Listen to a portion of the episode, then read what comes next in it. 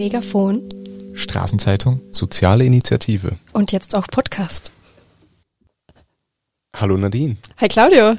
Schön, dich wiederzusehen. Schön, auch dich wiederzusehen. Es ist ja wirklich nicht lange her, dass wir uns schon gesehen haben.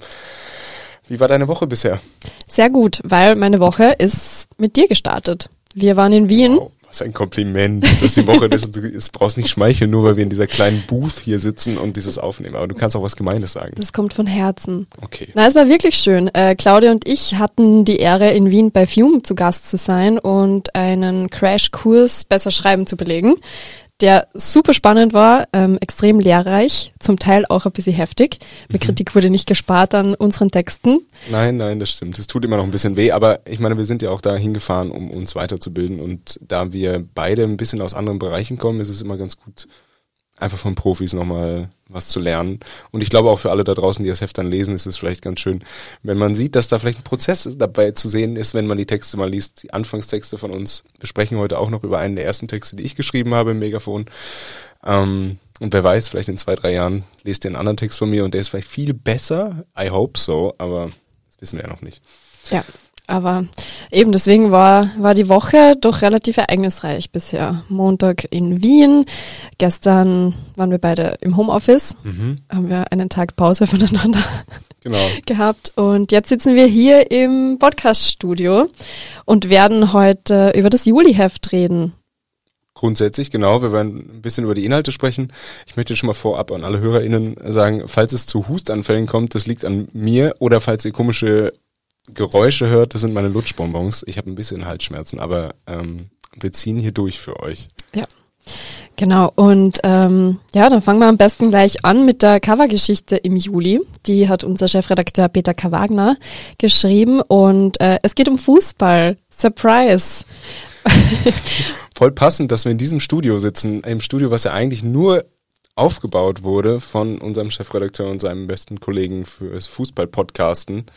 Und jetzt sitzen wir hier und machen den Megafon-Podcast über Fußball und dann doch wieder nicht so wirklich, weil wir die Geschichte nicht geschrieben haben, aber ja. trotzdem irgendwie lustig. Wir werden uns kurz halten, denn wir sind beide nicht die größten Fußballfans, aber äh, die Geschichte, die hat ja nicht nur mit Fußball zu tun, sondern auch mit der sozialen Kraft, die Fußball hat. Äh, und zwar geht es um den Homeless World Cup, der, ähm, ja, das ist ein Fußballturnier, das größte soziale Fußballturnier der Welt, äh, ist 2003 das erste Mal in Graz ähm, ja, veranstaltet worden, hat sogar Harald Schmidt, der ist ein ehemaliger Megafonleiter, lange vor mhm. unserer Zeit, der hat das initiiert und wird dieses Jahr erstmals in den USA ausgetragen in Sacramento sogar, ne, in Kalifornien. Ja. Ähm, unsere Leiterin Sabine Gollmann, die auch gleichzeitig, gleichzeitig Leiterin vom Home des World Cup der Caritas Graz oder Steiermark ist, ähm, wird dort anwesend sein mit ihrem Kollegen Philipp Albrecht. Und äh, ich bin schon eh gespannt zu hören, wie es denn wirklich war, weil es klingt nach einem Riesenevent.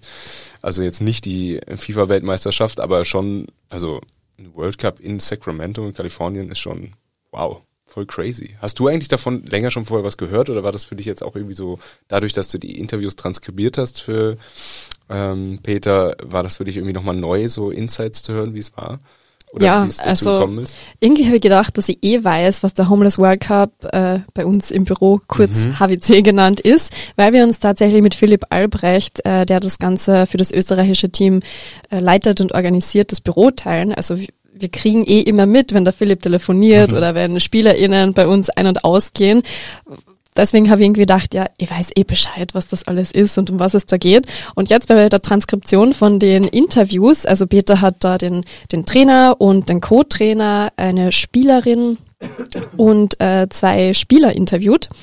Ich habe mir dann die Interviews angehört und lo, äh, fleißig losgeschrieben und war total überrascht, weil es wirklich relativ wenig mit Fußball an sich, mit der Technik zu tun hat, sondern einfach mit dieser Sportart, die Menschen zusammenbringt, wo, wo Menschen teilnehmen können, die keine großartige Ausbildung haben. Kicken ist ja dann doch echt so ein niederschwelliger Sport, den, den viele Menschen einfach in der Kindheit, egal wo, ob das jetzt dann in einem Verein ist oder einfach nur der, auf der Straße, irgendwie ausüben und das erste Mal mit so sportlichem Teamgeist, Ehrgeiz, Zielsteckung in Kontakt kommen. Und vor allem das Interview mit der, mit der Spielerin, äh, eine 53-Jährige aus äh, Bosnien, wenn ich mich jetzt nicht täusche. Hm, ich hoffe, ich sage jetzt nichts Falsches. Na, wird schon passen. Wird schon passen. Ähm, das hat mich wirklich sehr berührt. Also lesenswertes Interview. Die fährt auch mit nach Sacramento. Das wird ihr erster Flug. Die fliegt das erste Mal in ihrem Stimmt, Leben. Stimmt, ja, das ist echt crazy. Und spielt dann dort im Team. Also es geht nicht nur um Fußball, sondern es geht um soziale Aufstiege, um gesteigerten Selbstwert und eben um den ersten Flug, um erste Male im Leben. Genau, viel mehr wollen wir da aber nicht spoilern. Ihr findet die große Geschichte im Juliheft auf acht Seiten. Mhm. Unbedingt lesenswert, weil es eben gerade für alle, die nicht unbedingt so ein Fußball-Connection haben, so wie wir, aber trotzdem sehen wollen, was Fußball oder Sport einfach bringen kann im Sinne des Sozialen, des Zusammenführens, wie du schon alles gut genannt hast. Ich glaube, das ist echt super spannend, das selber nochmal nachzulesen und so ein bisschen reinzufühlen. Und vielleicht entdeckt man sich auch selber wieder in anderen Vereinen oder was man schon erlebt hat. Genau. Und wer sich dann doch mehr für die sportliche Seite interessiert, dem äh, können wir die Live-Übertragung des HWCs empfehlen. Der findet von 8. bis 15. Juli statt und kann äh, auf der Webseite live und kostenlos äh, gestreamt werden unter www.homelessworldcup.org. Viele Tore sind garantiert. Genau. Das ist echt cool. Ich werde es mir auch anschauen, du wahrscheinlich auch. Also zumindest ja. mal reinschauen, auch wenn man jetzt nicht ein riesen Fußballfan ist. Auf jeden Fall reinschauen, äh, auf jeden Fall, wenn das Grazer Team spielt mhm. oder das österreichische Team. Und ähm, genau, was wir da noch dazu sagen können, Mitte des Monats erwartet euch ein eigener Podcast mit dem Trainer Chili und dem Co-Trainer Oli, also Gebert Prelasnik, ist der Teamchef vom, vom Männerteam und Oliver Hunsdorfer, das ist der Co-Trainer von den Männern, die ähm, genau haben sich mit Beta eh hier in diesem Fußball erprobten Studio getroffen und das könnt ihr euch dann am Megafon-Podcast auch anhören. Ja, dann gehen wir gleich weiter zum nächsten Punkt. Wir haben wieder mal einen Alumni-Verkäufer des Monats, einen alten Bekannten, Taiwo Raymond Ojumo. Und Claudio, du hast früher schon gesagt, äh, mit Taiwo verbindest auch du ein erstes Mal, ein erstes Interview mal. Mhm. Magst du erzählen, wie ihr euch kennengelernt habt? Ja, es ist lustig, weil damals habe ich ähm, das Verkäuferinnenporträt von Taiwo eben auch gemacht und dort haben wir ihn noch Ex-Verkäufer genannt. Jetzt ist es der Alumni-Verkäufer. Irgendwie klingt das gleich schon irgendwie ein bisschen cooler und ein bisschen zugehöriger, ein bisschen was Höheres. Das hat eh damit zu tun, dass er ähm, einen neuen Posten hat, über den wir gleich noch kurz ein bisschen berichten werden. Es war so damals, dass ich eigentlich mehr im Vertrieb tätig war und aber in der Redaktion auch was machen wollte. Ich hatte aber keine Erfahrung und war irgendwie grundsätzlich voll aufgeregt und dann durfte ich dann doch mein erstes Verkäuferinnenporträt schreiben und mich eben mit Taiwo treffen, mit dem es dann sogar recht easy war, weil er sogar zwischen Deutsch und Englisch relativ leicht switchen kann und dass er einfach verständlich war. Und da war ich eh gemeinsam mit dir, Nadine, glücklicherweise. Ich kannte dich schon, musste nicht mit externen FotografInnen noch arbeiten, wo ich dann auch wieder Angst hatte. Ähm, war auch für mich aufregend. Das ja, war so mein ja. erster Fotojob fürs Megafon. Wir sind da beide hin im Volksgarten, haben uns mhm. Das Interview ist erschienen im August 2022. Das heißt, das mhm. Interview haben wir wirklich im Sommer gemacht, beide voll verschwitzt. Du hast Almdudler mitgebracht. Ja. Bisschen schmeicheln. Also ich, ich bin ein Profi, ich bringe Getränke mit.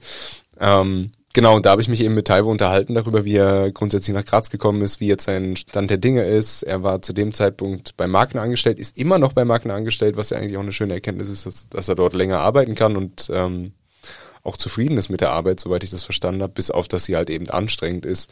Zu dem Zeitpunkt hat er auch, ähm, ich glaube, begonnen, einen Staplerführerschein zu machen oder er hat es zumindest geplant. Also alles schon sehr perspektivisch, seiner Familie ging es gut, er hat eh in Nähe des Volksgarten gewohnt. Also es war ein sehr spannendes Treffen damals. Und eben jetzt wieder hat ähm, Anna Steiner ihn getroffen, unsere Kollegin, und mit ihm darüber gesprochen, wie es dazu kam, dass er jetzt beim Migrantinnenbeirat tätig ist. Also wirklich einen Posten in der Politik sozusagen schon bekommen hat. Das heißt, er strebt nach dem Großen sozusagen. Ja, er ist einer von neun äh, beim Migrantinnenbeirat der Stadt Graz. Muss man vielleicht dazu sagen, das ist so die politische Interessensvertretung für Migrantinnen in mhm. Graz. Und ja, Taiwo ist dort jetzt zuständig für die Anliegen ähm, aus der afrikanisch stammenden Community und ja, versucht da Menschen eine Stimme zu geben, die sonst eventuell nicht gehört oder überhört werden. Mhm. Und was ja wirklich lustig ist, ist, sie haben ein gemeinsames Interview beim Rathaus gemacht und passend zum Rathaus hat er natürlich auch unsere Bürgermeisterin LKK getroffen. Das heißt, er ist schon wirklich, glaube ich, er strebt nach dem Hohn. Ich ja. Glaube, er hat schon direkt connected. Er ist, glaube ich, sehr gut vernetzt bald schon. Bürgermeister Taiwo würde ich wählen, glaube ich. Boah, das wäre mega. Ja.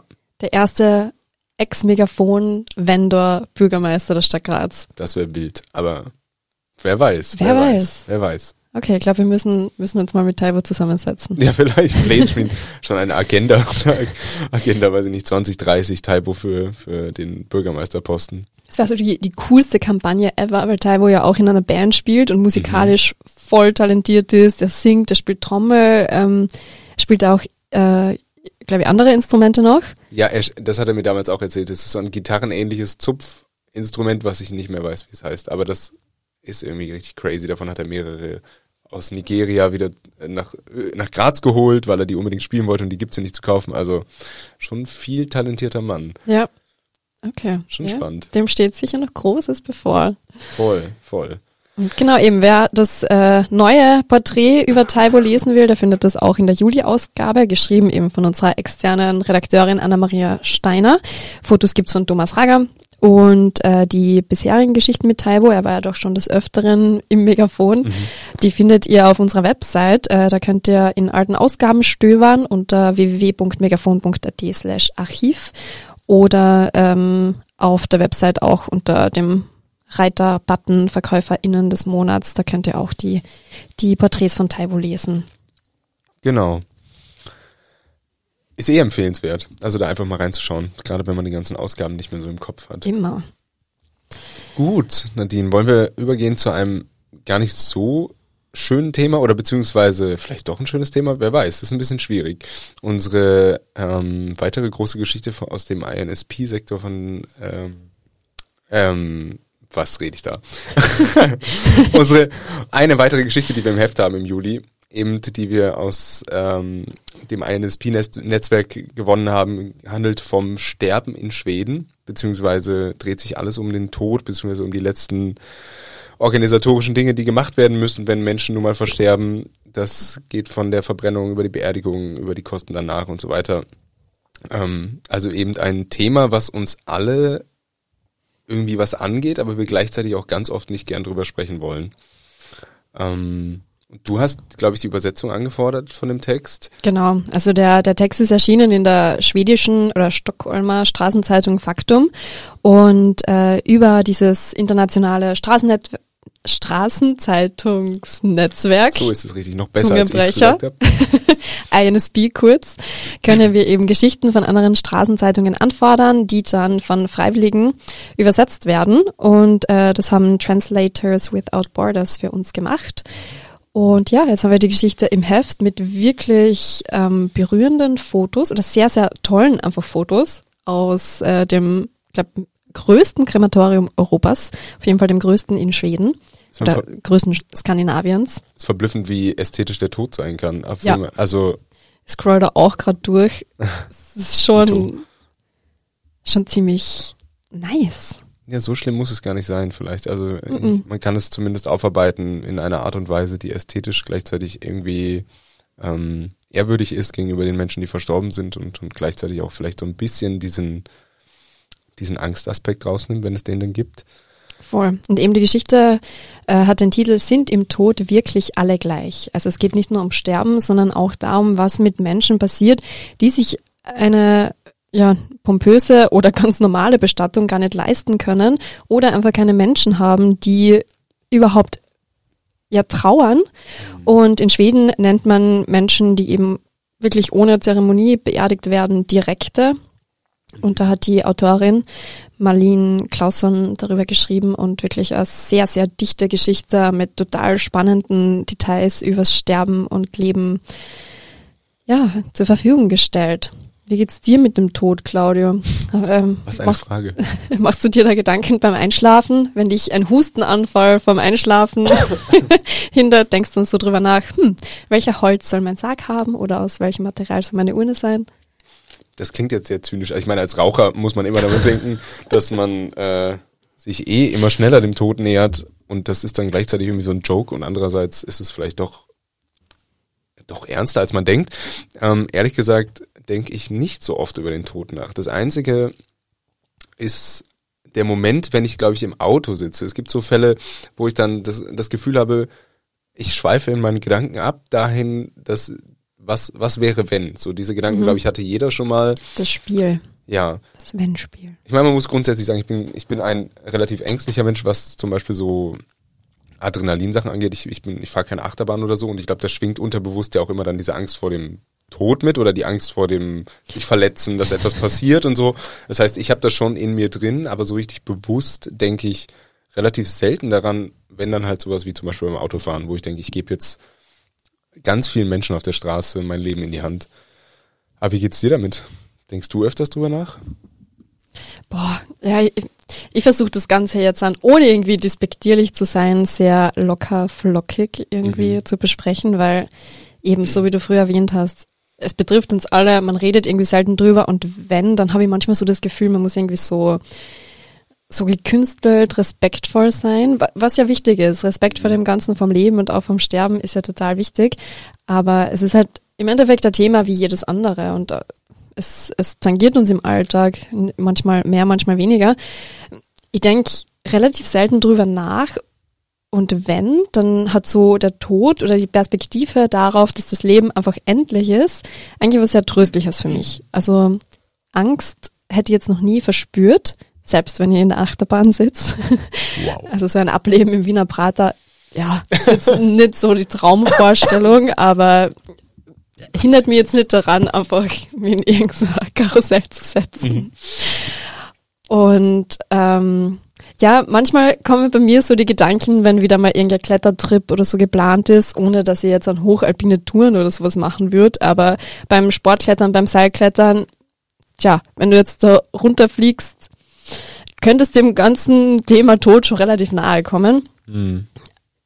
Aber es, es hat mir jetzt glücklicherweise noch nie an irgendwas gehindert. Weil es gibt ja eben, so wie du sagst, würdest du gern Achterbahn fahren? Nein, nein, nein, Hindert dich Fall. das dann? oder also, ist eh das mit der Achterbahn ist, ist okay. kein gutes Beispiel, aber ich, ich habe einfach Angst vor der Achterbahn. Das ist halt etwas, was, was man halt schwer äh, bekämpfen kann. Aber ich muss auch sagen, dass ich ähm, ich habe ich, ich, ich hab keinen Verlust, dass ich nicht Achterbahn fahre. Ehrlich gesagt gewinne ich eher was, weil ich nämlich kein Geld ausgebe. True. Ähm, ich, ich, ich bin davon einfach kein großer Fan, so weil ich immer, das ist irgendwie, das, das äh, tangiert mich wenig. Aber ich glaube halt jetzt laienpsychologisch, ich habe keine Ahnung, alle, die das jetzt hören, werden mich wahrscheinlich judgen dafür, aber ich glaube, dass das irgendwas mit dem Angst vor dem Tod auch hat oder mit Angst vor Verletzung, Angst vor irgendwas, was dann passiert, weil man sich halt eben seine Kontrolle über sein Leben in etwas anderes, in die Hände etwas anderem gibt. Sei es ein Gerät, sei es ein Menschen, sei es irgendwas. Und in manchen Fällen funktioniert das ja sehr gut und in manchen überhaupt nicht. Also es ist ja, ich glaube, da hat man, hat jeder keine wirkliche Stringenz in seinem Handeln, weil sonst würde man ja versuchen, alles zu vermeiden, in, in Hände anderer zu geben, aber es geht ja wiederum gar nicht. Das ist unmöglich. Ähm, aber bei dir klingt es ja so wirklich, dass das eigentlich fast gar keine Rolle spielt. Also selbst wenn dann nur halt beim, beim Klettern vielleicht mal, heißt das, Angst vorm Tod hast du auch nicht. Nein.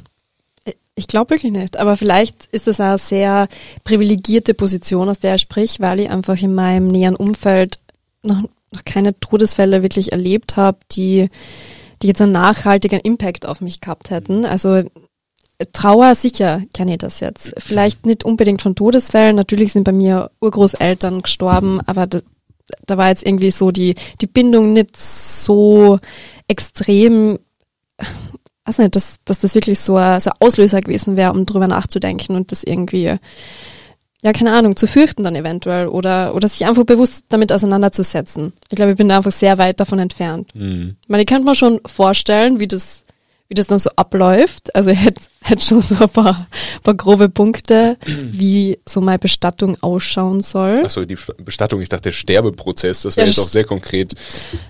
Aber gut. Na, lieber, lieber keinen Plan ja, machen. Okay, ja, würde ich auch nicht machen. Überraschen lassen. so, oh Gott.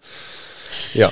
Aber äh, ja. Wie, wie, sieht das aus, wenn, wenn du jetzt eh schon sagst, das hast du grobe Vorstellungen? Magst du das mitteilen? Musst du auch nicht. Aber finde ich interessant. Ich glaube, es ist aber sehr dynamisches könnte man vorstellen, so dass, das Leben meinst du ja, mhm. dass so die Vorstellung, die ich jetzt habe oder die Ansprüche in zehn Jahren mhm. ganz anders sind und in 50 Jahren vermutlich auch nochmal ganz anders. Glaube ich auch voll. Mhm. Aber so jetzt im Moment denke ich mir, es soll einfach niemand Arbeit damit haben. Schon klar, dass es irgendwie bürokratisch aufwendig ist und das gehört irgendwie erledigt und das ist ja voll schön, dass es hoffentlich Menschen in meinem Umfeld gibt, die sich da dann irgendwie dem annehmen und das alles erledigen. Aber äh, wenn ich so meine, meine Großeltern zum Beispiel beobachte, die halt eben für die Gräber ihrer Verwandten zuständig sind, mhm. wo das bei jedem Familientreffen irgendwie Thema ist, wie teuer das ist, ja. wer geht hin, Immer. Äh, welche Kerzen, welches Gesteck, das muss dann irgendwie zu den Jahreszeiten passen. Dann wird irgendwann mal jemand ähm, verbrannt, dann muss die Urne da irgendwo abgestellt werden, die Mieten sind irgendwie komplett irre. Mhm. Das, das will ich irgendwie niemanden aufbürden. Vielleicht ist es total wichtig, vielleicht hilft es Menschen, sich so damit auseinanderzusetzen, irgendwie diesen ganzen Trauerprozess mhm. zu durchlaufen und, und sich, ja, um das irgendwie greifbar zu machen. Aber ich bin mir nicht ganz sicher, ob es das braucht, so einen Ort des, des Andenkens. Wie geht's dir damit?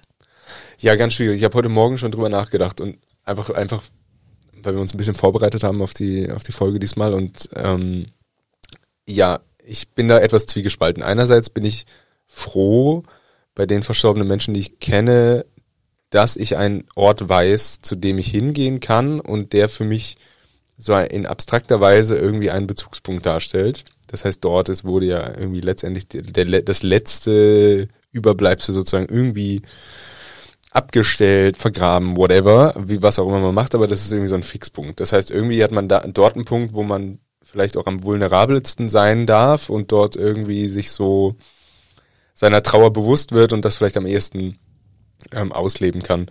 Andererseits sehe ich aber auch diese ganzen negativen Aspekte. Was kostet der ganze Scheiß? Ich muss mich darum kümmern. Wenn ich mich nicht darum kümmere, muss ich Strafen zahlen und ich verliere noch irgendwie das Grab. Also wenn wir jetzt nach vom klassischen Grab denken, mhm. bei den katholischen oder evangelischen Trägern, ähm, was eine Scheiße. Also das will, will ich ja nicht. Also so blöd gesagt, ich muss mich die ganze Zeit drum kümmern und habe Stress in der Familie. Gleichzeitig habe ich aber natürlich diesen tollen Ort, wo ich irgendwie sage, ich kann da immer wieder hingehen. Es ist wirklich, also die Personen, die in meinem Umfeld verstorben sind, wo ich das Gefühl habe, da muss ich da nochmal hingehen, da bin ich froh um diesen Platz.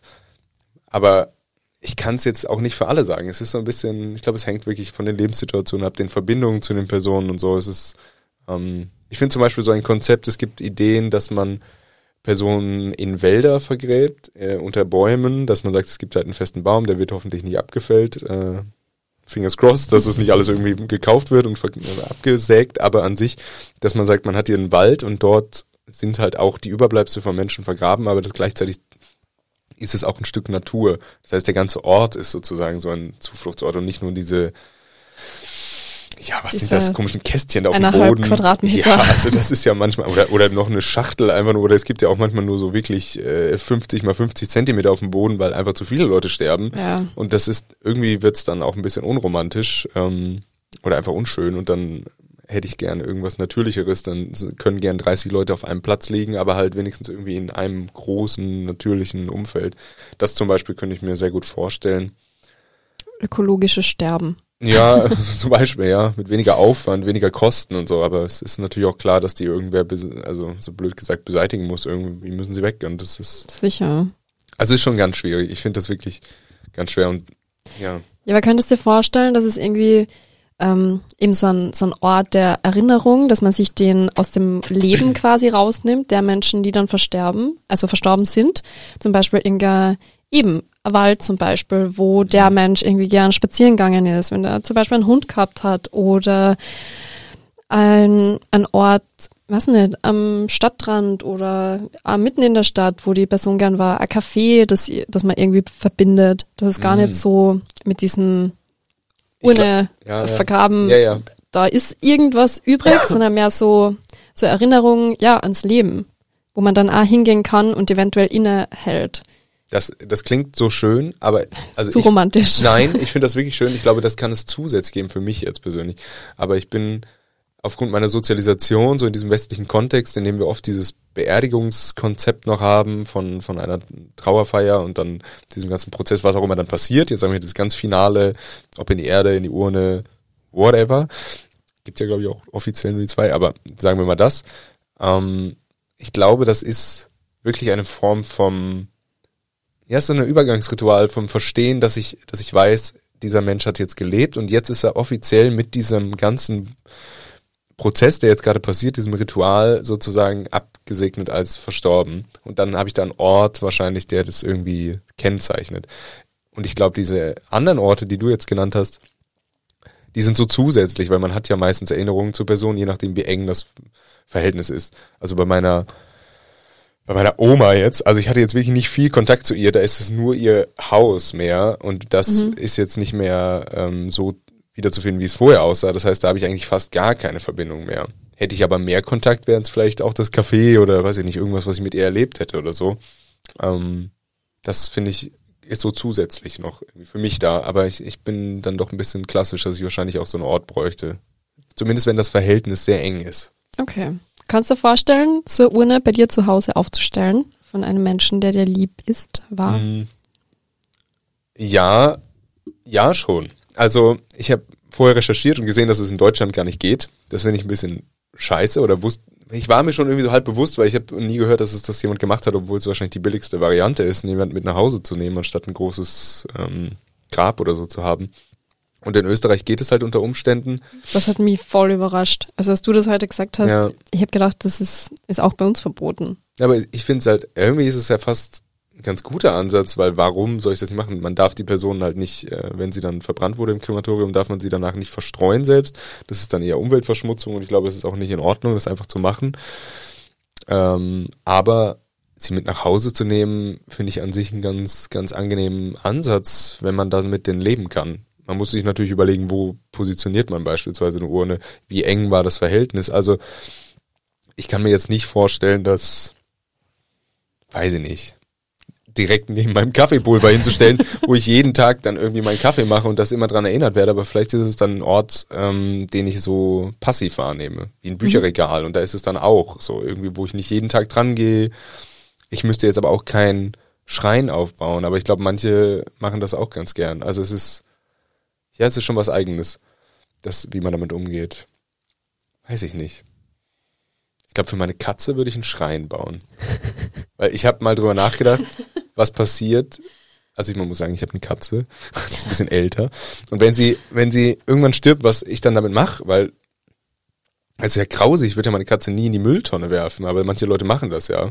Das finde ich äh, in der Stadt jetzt. Ja. Und das, das geht auf keinen Fall. Es gibt ja Tierbestattungen. Genau, es gibt Tierbestattungen, die sind auch schweineteuer. Mhm. Und was mache ich dann? Nehme ich die Katze, nehme ich sie mit nach Hause, wo ich einen Altar Wäre schon angebracht. Wäre schon angebracht, du kennst sie auch. Ja. Das heißt, immer reinkommen und erstmal Tribut zollen. Mhm. Ist eh richtig.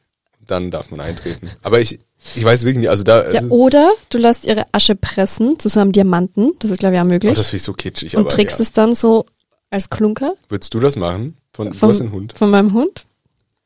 Puh, wenn ihr mal zufällig I don't know, 5000 Euro so Schon übrig habe, ne? ja. dann würde ich mir das vielleicht sogar überlegen. Wieso macht man das von Menschen nicht? Kannst, glaube ich, auch machen. Was bei Menschen auch machen kannst, vielleicht für dich interessant. Du bist ja, ähm, sieht man jetzt zwar nicht, aber doch relativ großflächig tätowiert mit sehr, sehr coolen Tätowierungen. Da habe ich mal ein Doku gesehen, ich glaube eh äh, von irgendeinem deutschen Fernsehsender, werde ihn jetzt nicht nennen, dass man von verstorbenen Menschen die Tätowierungen ähm, irgendwie einbalsamieren lassen kann oder diese Hautstellen mit den Tätowierungen und rahmen lassen kann und sich die dann neben die Kaffeemaschine hängt. Wow. Oder ins Bücherregal stellt. Da muss ich drüber nachdenken, ob ich das jetzt irgendwie eklig finde oder irgendwie auch cool. Also verstehst du es richtig, dass dann die Haut ja, die, so das ist dann halt balsamiert, dass sie nicht fault, aber dass sie dann ja, dass du halt auf jeden Fall die Tätowierung siehst. Ich weiß nicht, ob das irgendwie getrocknet wird, vakuumiert wird, I don't know. Aber es ist auf jeden Fall dann, wie es schaut eigentlich aus wie so ein äh, Papyrus. Mhm. Hast du das Papyrus? Mhm. Wie so eine Schriftrolle äh, quasi. Ja. Äh, gepresst und dann eingerahmt. Ja, keine Ahnung. Also wenn, ganz, ja, weiß ich nicht, weiß ich nicht, müsste ich drüber nachdenken. Keine Ahnung, ob ich das will. Kann ich jetzt nicht sagen. Okay. Aber können ja auch alle HörerInnen mal drüber nachdenken, ob sie sich das vorstellen können. Aber ja, vielleicht solltest das eh gar nicht du entscheiden, sondern dann die Menschen, die quasi mit no, dem Kunstwerk leben müssen. Also ich trage das schon vorher ein, wer das tun soll dann. Also es ist eh so, mein letzter Wille, bitte meine Tattoos aufhängen. Die haben viel Geld gekostet. Muss most disturbing sein, dass es dann irgendwo rumhängt alles. Ja, es ist auf jeden Fall ein trauriges Thema. Oder ein schönes. Man es weiß es nicht. Es ist ein spannendes Thema. Thema. Wirklich. Es ist wirklich spannend. Es ist super, ich glaube, ich könnte jetzt, ich könnte jetzt noch eine Stunde mit dir darüber reden, weil was, was es alles für, für Themen bezüglich des Todes gibt, für Erfahrungen, für, für Ängste oder Probleme, die auftreten können. Ich glaube, dass es auch super wichtig ist, darüber zu reden und das ein bisschen zu entmystifizieren, dass das, weil es ja nun mal uns alle betrifft. Also ich glaube, nichts steht so sehr fest wie der Tod. Ich glaube, das ist ein Kalenderspruch, aber den, den nehme ich jetzt auch mal an so. Es ist ja einfach wahr. Es ist wahr, auch wenn es so nach Plattitüde klingt. Ja. Nix ist so fix wie der Tod. Eben. Warum dann nicht drüber reden? Also gerade in, in, in unserem ja, Sozialisationskreis sind wir dann doch ein bisschen so geprägt, das alles ein bisschen zu verdrängen, bis es dann soweit kommt. Ja, und auch in unserer Altersgruppe. Ja. Es ist, es ist so, als wäre es so weit weg und. Ja, kann aber immer passieren. Es kann also, immer passieren. Voll. Du, die, die nächste Achterbahn ist nicht weit. Mhm. Ja. Ja. Auf, auf, jeden Fall ein schöner Abschluss, aber ich finde, ich finde es trotzdem toll, dass wir darüber geredet haben und ich glaube, das, das kann auch viel zum Denken anregen und ich glaube, wir werden immer wieder noch aufeinander zukommen und sagen, ah, das hätten wir jetzt auch nochmal fragen können. Ich finde das schon irgendwie spannend. Das ist super spannend. Hier zum Schluss, das habe ich noch im Text gelesen, das ist mir irgendwie so im Kopf geblieben. Mhm. Weißt du unter der Woche, an welchem Wochentag am meisten Menschen sterben? Ist unter der Woche, also, also zwischen, zwischen Montag und Sonntag. Ach, zwischen Montag und Sonntag, also komplett die Woche. Ja, Entschuldigung, das habe ich Unter der Woche wäre jetzt Montag bis Freitag. Okay, ja. ähm, nein, gibt es einen Anhaltspunkt? Kann ich irgendwas... Was nicht? Ist irgendwas naheliegend? An welchem Tag deiner Woche wäre es für dich okay, so zu sagen, ciao? Ja, ich glaube schon so ein, ich glaube schon so ein Montag oder so, weil dann können ja meine Angehörigen Urlaub machen, das ist ja gut, dann haben die frei. Weil dann können sie ah. sagen, scheiße, familiärer Notstand, ich muss nicht arbeiten. Fenstertag quasi. Ja, sozusagen, dass mhm. sie nochmal ein bisschen verlängertes Wochenende haben. Es ist, ich glaube, dann helfe ich den anderen nochmal kurz so mit, weil arbeiten ist schon immer anstrengend und dann können die Leute nicht so mal einen Tag raus. Ist sehr selbstlos. Also nicht so ein Samstag, überleg mal einen Samstag, du hast, hast irgendwas vor, gehst so machst du irgendwas Cooles und dann stirbt wer. Mega blöd. Das klingt schon irgendwie ein bisschen makaber, aber trotzdem ist es ja. Ja, aber es ist leider nicht wahr. Die meisten Todesfälle treten freitags auf. Oh, das ganze Wochenende ja. versaut. Mhm. Und, auch spannend, Sterblichkeitsrate steigt am Zahltag. Am 25. eines jeden Monats sterben mehr geringverdienende und jüngere Menschen als an den anderen Tagen des Monats. Okay. Mhm. Also Freitage gut überstehen bitte, Zahltag gut überstehen und den 25. eines jeden Monats. Heute Tag der Aufnahme, 28. Juni. Wir haben es geschafft. Wir haben es geschafft. Nice. Bis zum nächsten Monat. Ihr werdet dann eh hören, ob wir noch wieder da sind. Genau. Und wenn euch diese Folge gefallen hat, bewertet den Podcast und oder schreibt uns. Für Feedback, Themenvorschläge, Wünsche, Anregungen und so weiter könnt ihr uns gerne immer per Mail kontaktieren, einfach unter megafon.caritas-steiermark.at oder per Social Media über Insta, megafon.at, Facebook, Twitter, TikTok sogar und LinkedIn. Genau. Dankeschön. Peace out.